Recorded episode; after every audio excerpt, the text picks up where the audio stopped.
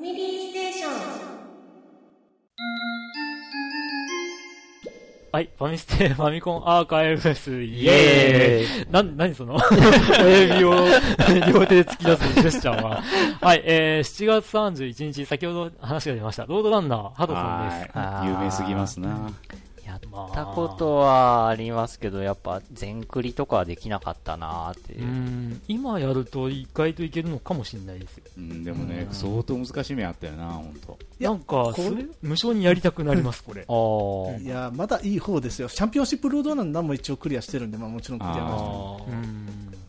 チャンピオンシップロードランナー、あ、まあ、それはチャンピオンシップロードランナーの時に話しましょう。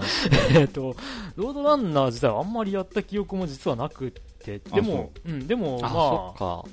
あ、楽しいゲームだったなと。友達がやってるのを見た、見てたって感じ。うん。チキさんは、わかんないっす。あロードランナー知らないですか？えっと、知ってるんですけど、やった記憶がないですうね。ん。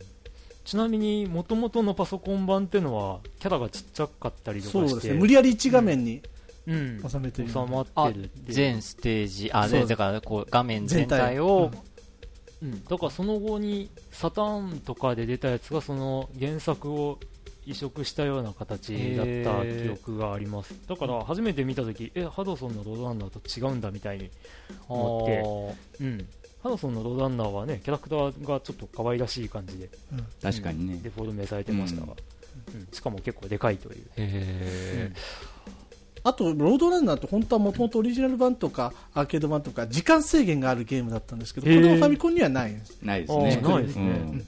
ちなみにバンゲリング帝国作品ということで バンゲリングベイとつながりのあるゲームです、ロードランナーええ 意外と有名ですよ。あ、本当？もともとがブローダーバンドって会社が作ってて、あー。うん。バンゲリングベイチョップリフターロードランナー。と知らんかった。まあこのゲームはとにかく売れて、ハドソンが、まあ、勢いづくきっかけにはなった。あー。まあ、と同時にある一つの賭けでもあったソフト。うんまあ、えっとゲームの説明とかはしなくてもいいかな、うんまあ、穴掘ってそう石埋めて金金塊集めっててクリアすればいいだけ。っていうゲ、まあ、エディット画面でハマった人とかも多いかと思う。エディッね。たあったな、エディット。以上ではーい。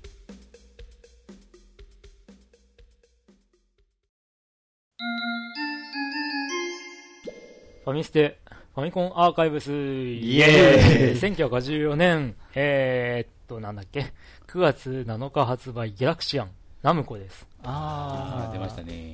ギャラクシアン来ましたね。ギャラクシアンはファミコンであんまりやった記憶なくて、あ、でもあれか、あの、あの、ナウシカの曲が聴けるっていう裏技をみんなで一生懸命試してた覚えがあります。え、そんな裏技があったの？かといってさして、うん。リセットボタン連打とかしてたら、うん。なんかバグって、あの、ちゃんちゃんちゃらちゃんちゃんちゃんって流れ出すっていう、うんそういうのを覚えてはいますが、えっ、と、ギャラクシアン自体の思い出としては PC6001 でやっていたってのと、あと、あれだ、PC6001 でロードに30分ぐらいかかるわけですよ。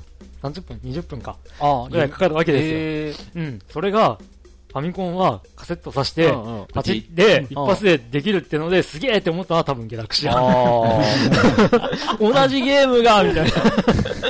一瞬でできるみたいゲームの中身とかそういうもの関係ないな、とりで本当は名前違うらしいんですけど、敵のボスキャラがなぜかギャラクシアンって名前ってことに思ってる人が多いやっていう。へー。これはちょっと、僕はちょっと、やったことあるかもしれないけど、そんな思い出が出てこないっていうあ感じそうです。ですね。まあ、スペースインベーダーみたいなゲームっちゅう嫌いゲームですけどね。でも結構なんか細かかったらしいんですよ。あー設定とかが。チキさんは、記憶ないですねう。んやったかもしれないですけど。んええまあ、ぶっちゃけスペースインベーダーのパクリ。パクリっちゃパクリね。うん。ボスをあの静止状態であの倒せばその後に2、3秒は敵が攻めてこないとか。まあ結局ボスはその赤い敵と3機、うん。合計3機の変態で組んでくるけど、赤い敵をまず2機倒してから、あのボスを倒した方が点が高いとか。あと最後の一匹が必死とか。そうそう、最後の1匹がもうエンドレスにどんどんどんどん流れてきて必死と。まあなんかマリオブラザーズに似たような感じもあるけど。ギャラクシアン3だったら相当思い出があるんですけど、まあ、それはね、うんこのアーカイブスでは登場しませんが。しないんで、ちょっと言えます。言えません。ナムコはい。ファミコン参入第一弾です。そうですね。はいはい。はい。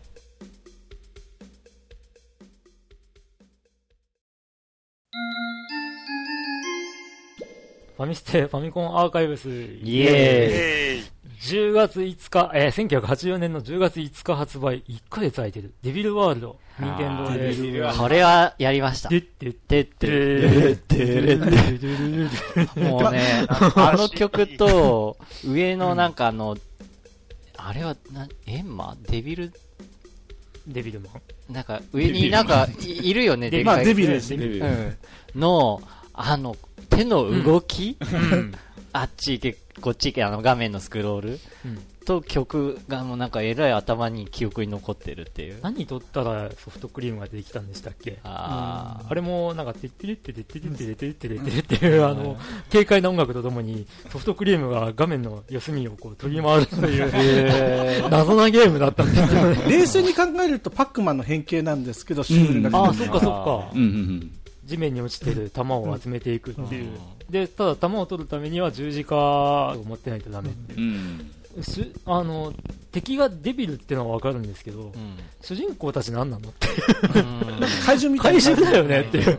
なんかむしタマゴンろ、だったか、そんな名前。むしろこう怪獣の方があ、卵。ね、なんか退治されてもおかしくすないごいですね、よく覚えてますね。まあ、遊んでたましたね。うん友達とこれは遊んだ記憶が。チキさんは、これは友達ん家ですごいやりましたね。あーうん。えっ、と、大体基本的に3ステージかな？しかも3ステージがボーナス、実質ボーナスステージ。3ステージ目がボーナスステージ。ただ、ね、ステージごとにルールが違うっていうのも結構やってて斬新だなとは思ってましたが。うん。あローラーに挟まれて死ぬとかね。そう。なんか不思議、不思議な世界を、こう、作ってましたが。あれなんかうまい具合ローラーすり抜けて反対側に出たような記憶があるけど、なんかしてましたね。挟まれるときに逆方向だか、えっ、と、その方向だかを押しっぱなしにしてるとこう、なんか、もがもが、もがもがと、主人公がしながら、うん。あの、なんか反対側にうん。ね、行けつるっていう、うん。なんか。そういうのはありましたが。うん。まあ、一色のゲームだったうんん。ですけど、まあ結構知ってる人が多くてよかったですね。そう、そうですか？結構人気な作品な気がするな。これはうちの姉が持ってましたね。あうんはい。ーはい。い以上ですか？はい。はい。こちらは以上です。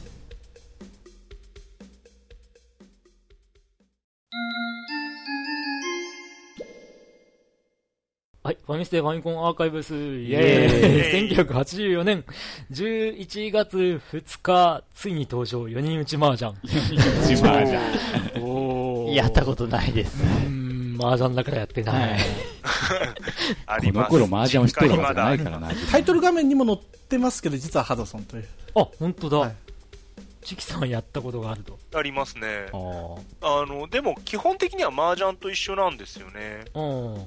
で、なんて言うんだろう。で、う上から1、2、3、4個並んでて、うんで、自分の牌だけ綺麗に見えてるっていう状態です。あで、あの、あと何杯残ってますとかっていうのも、なんか画面上に出てたりとかして、あ。あ、そうか結構。これちゃんとなってたような記憶があります。ただ実際いざやると見づらいんですよね、あの画面が。ああ、確かに。ただ、まあ、二人打ちよりもちゃんとした4人打ちなんで、まあ、牌が何が出てないとかっていうのは、はあ把握しやすいのかなっていうことなのかな。そうです。ね。うん。それは確かに考えながらできましたね。うーん。うんまあだから、まあハドソンのパソコンのジャンキョっていうゲームを多分移植したような感じになったんでみたいですね。へえ。以上で。はい。はい。はい。お疲れ様です。はい。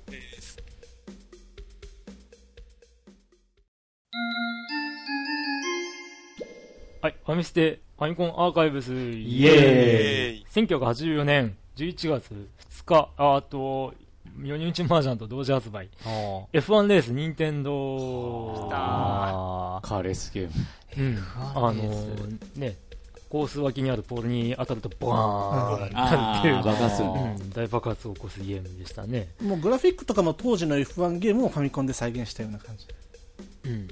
まポールポジション。とか、そのえっ、と、後ろから見たそうです。後ろからですね。前に進むタイプの、えー、あー疑似 3D というあのかなの、えー、と F1 レースでしたね。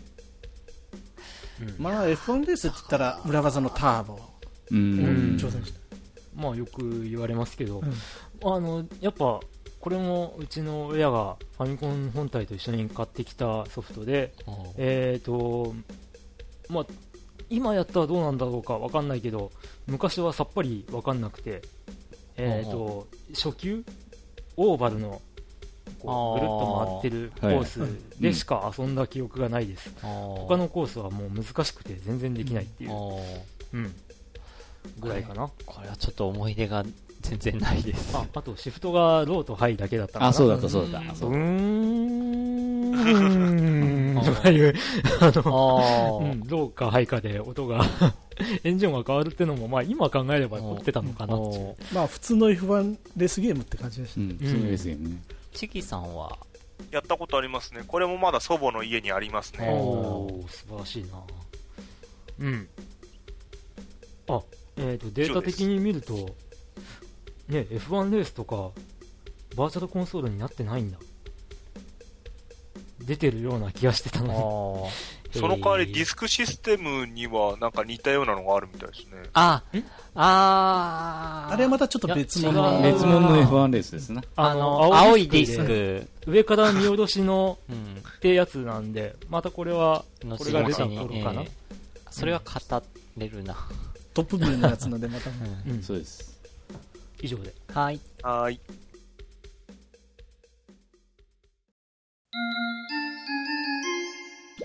はい、ファミステファミコンアーカイブス、イエーイイエーイ同じく11月、えー、84年の11月2日発売、パックマン。あー、あーここでデビル デビルワールドに遅れを取って、ここでパックマン。あ、パックマンより前に出てたのか、デビルワールドって。うーんと、どうなんでしょうね。元のゲまあもちろ。ん元はまああ、80そっか、万ゲーセンがあるんか。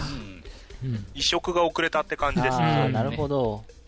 まあ普通にこれドットイーターのこれはもう名作中の名作で、うん。先日、あの、僕が、ね、えっ、と、買ってまだ見ていなかった、うん。あの、ナイトライダーを見ていたら、ナイトライダーの結末でパックマンの、あの、なんか、ファミコンじゃないんですけど、ちっちゃい筐体が登場するという、へ 不思議な。ー、ナイトライダーに。ナイトライダーで。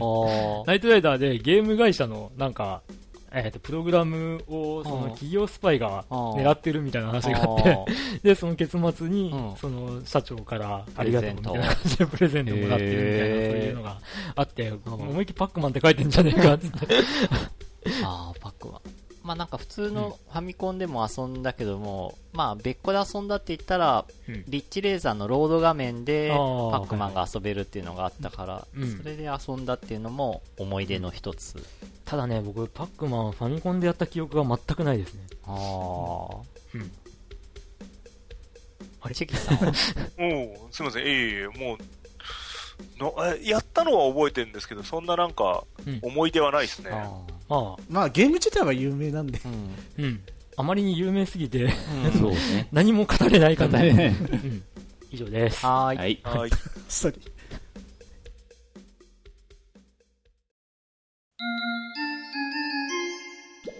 ファミコン、ファミコンアーカイブスってちょっとと飛ばしちゃったな。ファミステファミコンアーカイブス、イエーイ !1984 年の11月8日、前回が2日だったので1週間後、ゼビウス。わあ、来たー。これはやったなーゼビウスがここで来ましたよ。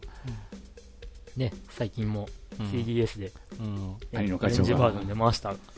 多分最も売れたシューティングゲームでしょうねおおそうなんですか？うん。唯一のミリオンかもしれないシューティングあの鉄板の名前なんだっけ？バキュラー。バキュラー。バキュラあれっては破壊できるんですか？いできません。やできませんね。まあうんいかにもありそうな都市伝説あー、都市伝説かな、なんだろう、ファミコンロッキーかな？ファミコンロッキーかないかでそう。言ってたんですよ。256発かなんか発か打ち込んだら壊せるとか。なんか、多分ね、物理的にあれって、こう、画面の上から下までで、あの、サイトがあって、サイトが画面の上に来ちゃうと、それ以上上に行けないんで近寄れないんですよ。そうなると、もう物理的に多分に256発撃てるうん。スペースがないっていう、そういうのもあるはず。うん。つうか、そもそも耐久度をこう定めてないっていうのを社長が、あー。社長だったかな？が、あの、あれだ、ゲームセンター CX で言ってたはず。言ってたよね。だから壊せませんって。うん。まあ、アンドアジェネシスが動かないこと以外はなかなかの再現度でしたよね。ほう。一緒あうん。チリさんは、これ、なんかイメージ的にはうん。上下、あの、なんか、下を攻撃するやつと上を攻撃するやつが。弾として分かれてたっていうのがすごいイメージとして残ってて、うんうん。他のやつってそういうのがあんまりなかったなっていうああ。そうですね記憶がありますね。このタイプはそのツインビーとかにまあ受け継がれるわけですけどね、最初知らなかったら、ブラスターは一体何なんだろう、これって思ったうのんあ僕が初めてやった時は、あの的に、こう合わせてないと敵撃てないとか思ってたぐらいですからね。ああ空中の敵が、うん。うんああーななるほど。へーと思いながら、こう怒ってるな、すげえあ、と。ね、だからあの地上のね、あのー、器具が破壊されできる基地とかを残しとったら敵の攻撃が強くなるとか、うん。そういうのもあったよな。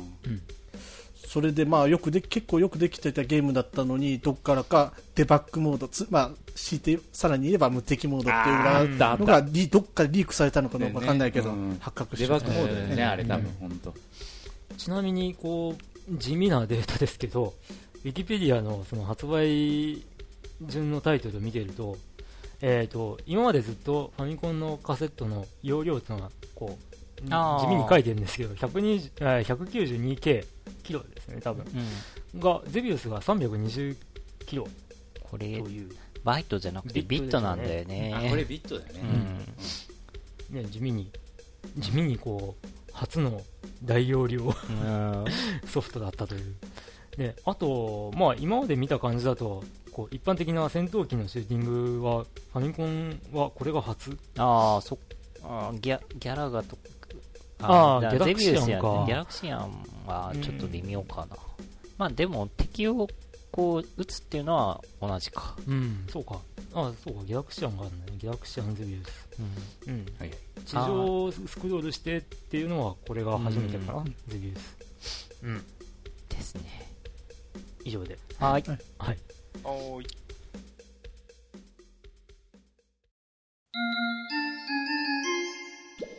はい、ファミステ、ファミコンアーカイブス、イエエーイイエーイ 1984年、このノリ何なの？自分が言い出したけど。11月14日発売、アーバンチャンピオン任天堂です。出ました。格闘ゲームです初の対戦格闘ゲーム。なんでなんで買っちゃったんだろうなっていうゲームでしえぇ、面白かったたなっすよ。なんとなく衝動的に買ってしまってアーバンチャえー面白かったよ。面白かったんだよ。まあ、男二人が殴り合って、えっ、と、マンホールに追いやって、えーマンホールに落とした方が勝ちという。で時々あの上からあの上から鉢植えが落ちてきたりり、ゴミが落ちてきたりとかっていうね。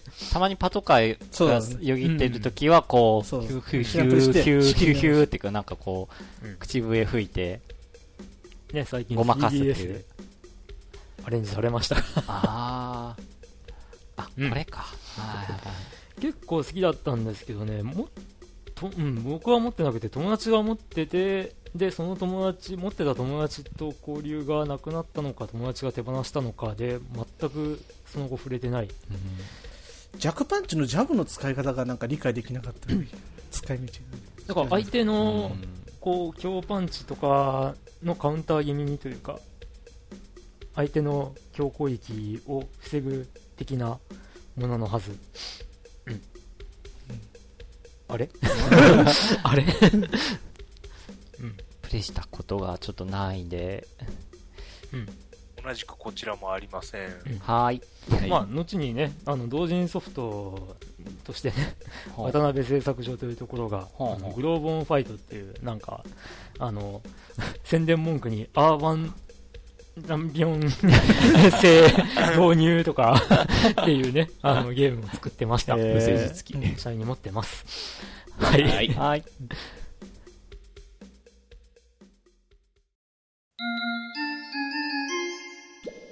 フファミステファミコンアーカイブス、イエーイ。同じく1984年の11月14日発売、アーバンチャンピオンと同時発売、マッピーナムあー、これやったなうん。トランポリンのあれだよね。ト。ランポリンです。いまだにこう仕事中にね、あの脳内でて BGM が再生されるという困ったソフトなんですよ。いや、いいゲームですよね。うん。いいゲームですね。もう、そうですね、軽快な音楽。うん。うん。あれ？まあトランポリンを跳ねてる時には接触しても全然うん。実にならないけど、あれ4回連続トランポリンやってたらブチってあの、ああ、まあ、トランポリンの耐久度があって、ね。あの、色でわかあー。赤になったらもう危ないわけうん。確かまあ、トランポリンに乗ってる間が敵に当たっても大丈夫っていうのが不思議ではありましたね。まあ、空中ではっていう触れてないと思う。ですけど。うん。意図的にトランポリン破ったりもしてたなと思って。あの、、ボーナスステージとかでね、ああの、先に下の、こう、風船を割るためには、トランポリンをあ破らなきゃいけないってことで、もうすぐ横にうんキーを押しっぱなしで、うん。ポインポインポインってなって、うん。プチって、うん。そんな感じでしたね。あと確かドア開けたら、うん。その、衝撃波が出たりとうん、か、猫をなんかこう衝撃波で追いやったりとか。ドアをバカってあげて、ドア開けたら衝衝撃波ってすごいですようん。ね。ああの、特殊なドアに限るんですけど、あ、全部じゃないんか。うん。普通のドアだともう、あの、端、端切り飛んで、ああの、触れても大丈夫っていうぐあ。らい。あうん。そっか。あまあ、自分を弾き飛ばしてちょっと移動距離を稼ぐなんて細かいテクニックうん。チキさんはマッピーやったことなかったですか？いや、ありますよ。で、同じくうん、その、言われた今音楽がって言った瞬間に、あの音楽は、あの、出てきました。おー。えーっと、マッピーも有名すぎて語ることがあまりないのかな。それぐらいかな。うん、ないかな。はい。ボ。ンマイさん何か、何かありますか？まあ、そういえば初期のうん。ナムコのゲームなんですけど、ナムコミュージアムとかで気づいたんですけど、ええ。まあファミコンから入ったんで、うん。まあ、普通に横画面で違和感なかったんですけど、実は後で、えーナムコミュージアムとかアーケード見て、これらのゲームって実は縦画面だったんだっていうことが衝撃だった。それはアーケードアーケードやは縦画面ってことはいはいはいはい。あマッピーマッピーもそんな感じじゃないのに、あどっちかというと横画面な感じのゲームなのうに。へそういえばなんですけど、ーあの、家庭用のテレビって、うん。ワイド画面っていう風に横長にうん。あるじゃないですか。うん。あれって、こう、まあ、下着的に言うと、うんうん別の世界線だったら縦長の、あこう、画面が一般的になっても不思議じゃなかったのかななんて今ちょっと思いました。アーケードのー縦長の画面っていうのがうんもともと主流だったわけですから。うん。なんかプレイステーションの頃、アーケードゲームのシューティングの移植で、縦置き対応なんてのもあったりしうん、ました。まあ、ありましたね。えっと、うんまあ、まあ実際する人なかなかいなかったと思います。うん。あ、まあ、その辺、ちょっと語れるけど、やめとくわ。寝転んでやったんですよ。懐かしい。なんかファミステで以前話しましたよ。はい、以上で。はーい。はい。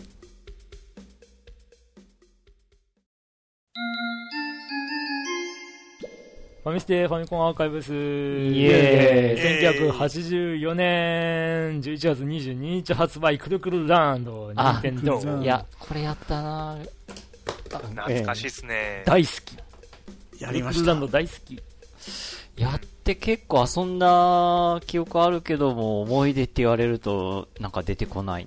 なんか妙にクソゲー的扱いを受けてるのがなんかイラッときちゃうんですけどね。うん。面白いゲームなのにね。あれって確か、通った道にコインかなんかがあったら、金塊がう裏返金塊があって、うん。裏返っていくんですけどでまたあれが凝ってて、うん。あのクリアした時にあ。絵になるっていう基本的にでトランポリンとかも隠れてるんですけどそれも全部出しておくとそのトランポリンがあの絵の目の部分になってたりとかっていうのがあって結構凝ってるっていう演出だったかなピピクロスじゃないや。ピクル、ピクルスピクロ。ピクロスか。うんぽいよね。ピクルスはあの、ハンバーガーに入ってます。それ間違えそうですね確かにの走りみたいな。うん絵が隠されていうんて、そこをちゃんと出していくと。うんまあ個人的には全面クリアしたほど、まあそれなりに思い入れはあるんですけど、うんやっぱり操作方法がちょっとマニアックだったのかもしれないです。うん、右手出す、左手出す。ですあからねで、えー、なんだっけなんか、衝撃波出してましたよね、これ。衝撃波だっけななんか出ますね。なんか出してましたよね。出してます。あれって、出せるときと出せないときとかあったのかないや、普通に2連射程度で。あ、そういえば、このゲームに出てくる敵って、ゼルダに出てくるあの、タコみたいな敵っぽくなかった？まあ、そう言われてるみたいですね。とりあえず名前はウィニラっていうらしいですけど。へえ。うんで、あれでしょ？衝撃波当てて、で、なんか丸っこくなったのを、はい。あの、壁に押しつぶしぶち当てて、やっつけるみたいな、そんな案でしたね。まあ、大抵の人がやるとなかなか操作がうまくいかなくて時間切れでうん。あたり。ーうーん、あ、書いてる。ディスクシステム、ゼルダの伝説の説明書において、敵キャラのデグドガの説明文に大ウニラとの記述があったため、クルクルランドとゼルダの伝説とは世界がリンクしていると主張する説もある。そう、ちょっと、すごいこじつけだだな。な、これは。えー。ってことでした。はい。はーい。ディスク版幻のクルクルランドに触れられる機会はあるでしょうか？うーん、どうなんでしょうね。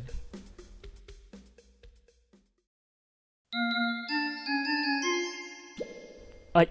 はいファ。ミステファミコンアーカイブス。イエーイ1984年ラストの一本、まさかこれ。